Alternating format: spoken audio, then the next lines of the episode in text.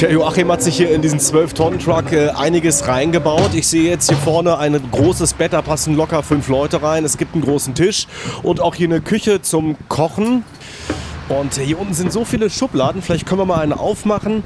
Zum Beispiel jetzt hier Geschirr. Ja, ich habe sogar Weizengläser mit, weil ich ganz gerne mal Weizen trinke. Das ist eine Schublade höher.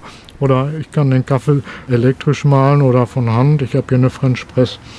Ich habe nur kein Bügeleisen. Ja, dafür aber zwei Hörimplantate, die diese Reise erst möglich machen. Und für diese Implantate sehe ich, haben Sie auch so eine Fernbedienung, die sieht so aus wie ein Handy, ne? Ja, ich kann äh, die Lautstärke total runterfahren. Und dann gibt es ein Programm 2, das ist dafür da, da werden Umweltgeräusche weggefiltert. Ja, ich höre jetzt also die Straße, die Autobahn wesentlich lauter. Das heißt, Sie können also das machen, was einige manchmal gern machen würden, nämlich den äh, Partner einfach auf Stumm schalten. das könnte man machen. Sie haben sich unglaublich lange darauf vorbereitet. Es gibt viel zu tun. Sie haben ja eben noch äh, gesagt, äh, Urlaub wird das auch nicht. Das wird schon eine große Anstrengung. Trotzdem, hier ist es schon äh, gemütlich, würde ich sagen. Aber es muss auch gemütlich sein, denn Joachim wird ein, zwei, drei, vielleicht vier oder fünf Jahre, vielleicht sogar noch länger unterwegs sein. Auf jeden Fall immer mit dabei sind seine zwei Cochlea-Implantate, die ich gar nicht sehen kann, denn er hat äh, die Implantate eigentlich ganz geschickt hinter seinen Haaren versteckt und er hat sich auch mit einer Fernbedienung auf mich eingestellt, dass er mich auch gut hören kann.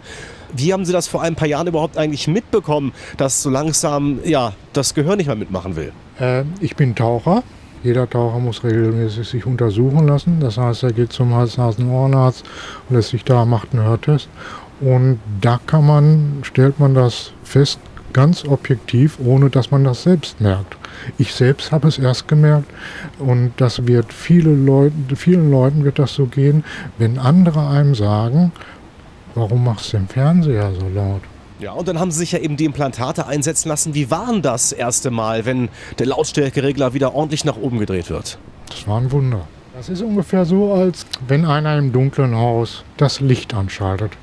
Also man drückt auf den Knopf und auf einmal ist es total hell und man ist mitten im Leben. Weil blind sein kann sich jeder vorstellen, ja?